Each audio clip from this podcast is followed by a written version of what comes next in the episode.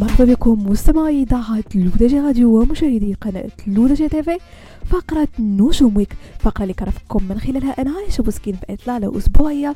آخر أخبار نجوم الساحة الفنية الوطنية والدولية. وبداية مستمعين مع الفنان المغربي سعد المجرد والذي يستعد للكشف عن آخر إصداراته الفنية والتي تأتي في إطار التعاون مع الممثلة والنجمة الهندية شيريا غوشال فيديو اختار له اسم قولي متى ليلج بهذا سعد المجرد لأول مرة الأسواق البوليودية بعد نجاحه المبهر في إتقان الغناء بلهجة مختلفة. وتقاسم المجرد بمنصات التواصل الاجتماعي الفيديو الترويجي والملصق الرسمي للعمل. وأوضح المعلم من خلال التيزر الذي أطلقه أن الفيديو كليب الخاص بالأغنية سيقدم قصة أسطورية مستوحاة من حكاية الحب الهندية القديمة حيث سيجسد المجرد دور العاشق المتحدي لكل العقبات من أجل إنقاذ حبيبته بعدما أرغمها أبوها على الزواج من أحد لا تحبه.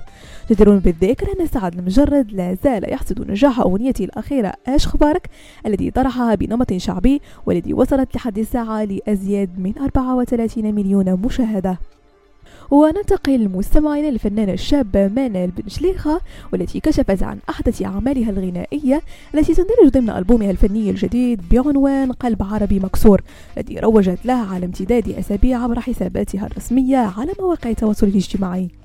وتحمل الأغنية الجديدة لمنال عنوان مراك وهي أولى أغاني الألبوم حيث حملت توقيعها على مستوى كتابة الكلمات بالتعاون مع نيزك فيما قام بإخراج الفيديو كليب فريد مالكي وذلك في المدينة الحمراء مراكش والتي تسلط الضوء على التراث المغربي الغني وتستعرض تفاصيله وجماليته وهويته المغربية خاصة عند إدراجها لقطات من ساحة جامع الفن العريق في الفيديو كليب.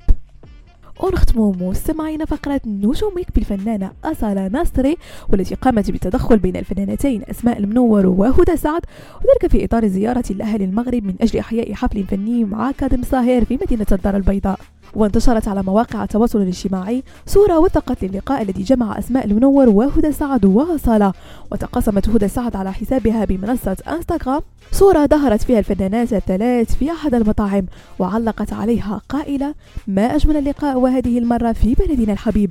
تجدر الإشارة أن أسماء المنور سبق وأكدت في تصريحات إعلامية أن خلافها مع هدى سعد هو مجرد سوء تفاهم حصل في الماضي فيما رجح الكثيرون أن سبب خلاف الفنانتين المغربيتين يرجع لسنة 2013 خلال حفل جوائز الموسيقى المغربية حين قامت هدى سعد بحركة احتجاجية بيدها أثناء تتويج أسماء المنور بجائزة أحسن أغنية مغربية. بهذا مستمعينا كنكون وصلنا لنهاية فقرة نجوم Week نضرب لكم موعد la semaine prochaine هادشي كامل على إذاعتكم الرقمية L'ODJ Radio وكذلك على قناتكم L'ODJ TV